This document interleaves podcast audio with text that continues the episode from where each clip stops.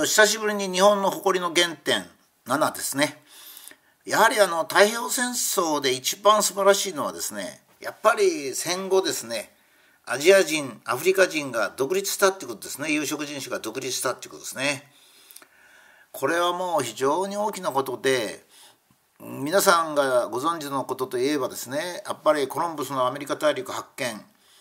えー、それからバスコ・ダ・ガマのインド航路の発見ですねこの言葉は両方とも発見とは言うけど、まあ、もちろんアメリカ大陸はもう 何億年前からありましたしそれからインド航路も別にあの、えー、普通の船は行き来してたんですがただヨーロッパ人の歴史なんですね。これはあの本当に日本の歴史家がですねちょっと反省してもらいたいんですが全てヨーロッパ人の歴史を書いてるもんですから混乱しちゃうんですね。ですから最近ではコロンブスのアメリカ大陸発見と言わなかったりするんですけどもまあヨーロッパとから見ればああのアメリカ大陸発見でありインド、えー、航路の開拓だったわけですね希望法の発見これに基づいてヨーロッパはですねえー、有色人種を全部占領したんですよ。まあ、実質的に残ってた国は日本と中国なんですが中国は白い中国人で、えー、っとアジア人を裏切って白人側についたので、えー、まあ、ちょっとこれまた別なんですね。そして日本だけが最後まで独立してそれで戦争したと。戦争した内容はもう大東亜戦争の6番までに十分に書いたんでそれはいいとしてですねやっぱりこの戦争は素晴らしかったですよ。まあ、日本人が反省するようなことも全然ない。えー、太平洋戦争あ違う大東亜戦争で命を落とした人が今靖国神社に祀られておりますが、まあ、軍属でとかそれから普通の人で祀られてない人もいっぱいで残念なんですけどもこの大東亜戦争で命を落とした人は英雄ですね。なぜかったらやっぱり一番大きいのが有色人種の独立が達成されたってことですね。えー、戦争が終わったのが1945年それから1955年から60年にかけて、えー、アジアのほとんどの国が独立しました私がですね昔戦争が敗戦とみんなが言うべきだっていうのをどうかなと思って見てたんですが敗戦日本は負けてないですよね。あのアメリカに一応やられたんですけどイギリスオランダにはカテンパンに勝ったんでもうイギリスオランダつまりヨーロッパ勢はですねもうアジアを占領してるだけの力がなくなった。あついでにアメリカもフィリピンから抜いたと、まあ、素晴らしかったですよ。その中でね中国。これはまあ、えー、その後に、え、アジア人なのにアジア人の国を占領したわけですよ。ヨーロッパが引いた後その中国はまた俺がヨーロッパになりたい、まあ、白い中国人ですからね。あ中国が悪いんじゃないんですよ。これまた中国共産党中国共産党の名前も変なんですね。不法団体が中国を占拠して、えー、ついでにあの彼らは国境がありませんからね。えー、っとチベットも占領しウイグルも占領し内モンゴル満州とみんな占領したわけですから。だからもうなんか反日の立場の人は中国を褒めたたえたりしてますからね。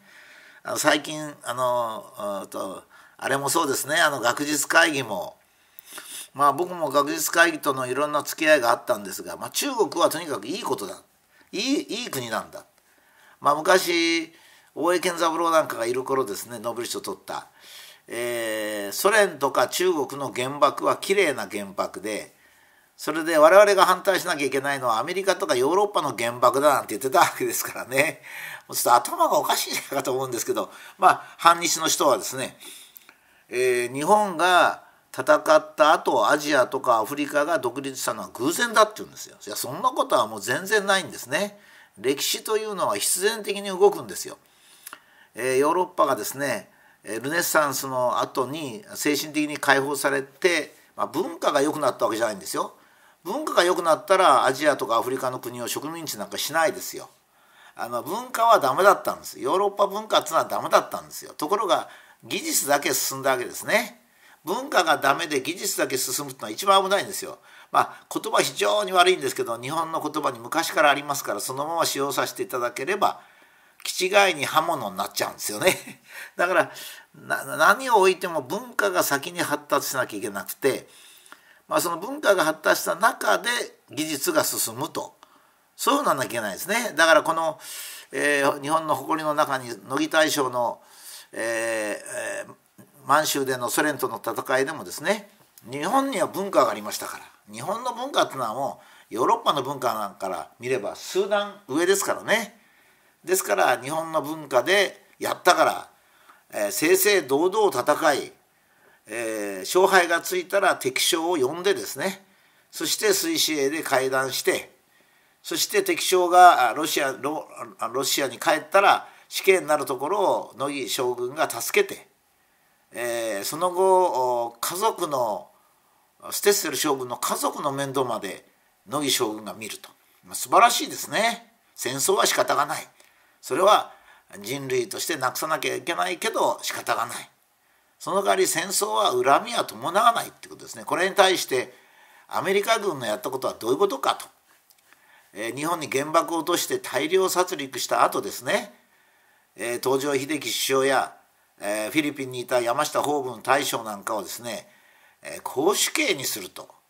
そういう恨みを晴らすっていうのは本当にこう文化の低い国だってことが分かりますね。まあ、それに対して東京裁判ではインドの春あのしあの判事かな？がですねこんな汚い裁判には参加できないって帰りましたね。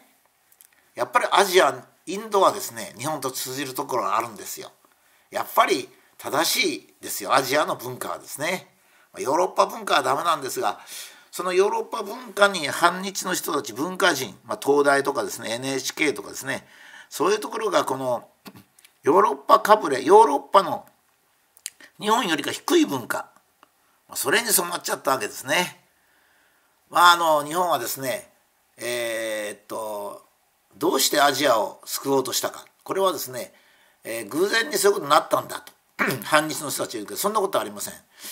えー、明治が少し経って確か19年明治19年頃ですね大鳥圭介、まあ、文部省関係の偉い人ですけどもがですねなぜアジアは植民地になって苦しんでるのか。それはアジアに哲学がないわけじゃない。文化がないわけじゃない。大砲がないからだと。これからはやっぱり大砲を持たないと現在のような惨めなことになるんだと。そう言って、まあ、東大の礎を作ったわけですね。やっぱり大学を作らなきゃこれ悲惨なことになるんだと、まあ、いうことを大鳥圭介は言った。アジアの人と連帯していこうと彼は言った、えー、それから東條英機もそうですね。1943年に大東亜会議をやって、えー、有色人種初めての国際会議をやるんですね。そこにはアジアのアジアの占領されていた国ですよ。の首相が首相とか首相クラスが集まった、まあ、これに対して日本の反日はですね僕はそういうこと言うとすぐですねそれは武田さん 負けかけてるからやったんだよ。ってそういうね人のねなんかね裏みたいなことだけ言うなと。まずはね正面から言う。それでその日本が戦争でヨーロッパ勢をコテンパンにやっつけたから。ヨーロッパはもうアジアには折れなくなって戦後10年から15年経って全部が撤退しました。バンドンバンドン会議っていうのが1955年に行われるんですね。これが第2回の有色人種の国際会議になるんですね、まあ、素晴らしいことでこれから1,000年後の人たちが見たらですねこう言うでしょう。1500年からえー、コロンブスとかバスコ・ド・ガマンが活躍した1500年から1950年の日本が日本の戦争が終わるまでの450年間。これは白人が有色人種を圧迫して植民地にしてた時代であった、まあ、いわば白人の時代であった。それが1950年に、まあ、終わったって45年っつったっていいんですけどそれ細かい話なんですが日本の戦争によってですね 1950年代にはアジア1960年代にはアフリカが独立してですねそしてやっと地球はですね、えー、その人国の人たちがその国が独立した状態で住めると、まあ、こういう姿になったんだと、え、1,000年後の人たちは言うでしょうね。だからヨーロッパにおけるナポレオンの役割これはあのそれまでの旧態依然とした封建主義を壊して近代国家にしたと。これは南アメリカにも随分大きな影響を与えましたが1800年から1815年ぐらいまでの大きなナポレオンの功績。それの何倍かがですねやっぱり東条英機首相ですよ。フランス国民がナポレオンを英雄として祀ってある、え、パリのアンバリッドに行くとですねナポレオンの遺骸を収めた棺がですね三千と輝いてます真ん中に。日本人は東条英機に対して敬意を表してないですよ。これはもう非常に日本人のこれからの子孫に大きな傷を残しますから一刻も早く今愛知県の山の中にひっそりと眠っておられる東条英機はじめですね、えー、大東亜戦争の訓のあった、えー、殺された7人の人たちですね。この名誉を回復して、え、東京のど真ん中に大きなお墓を作るとこれが大切なことでないかと思います。非常に大きな歴史を見ますとですね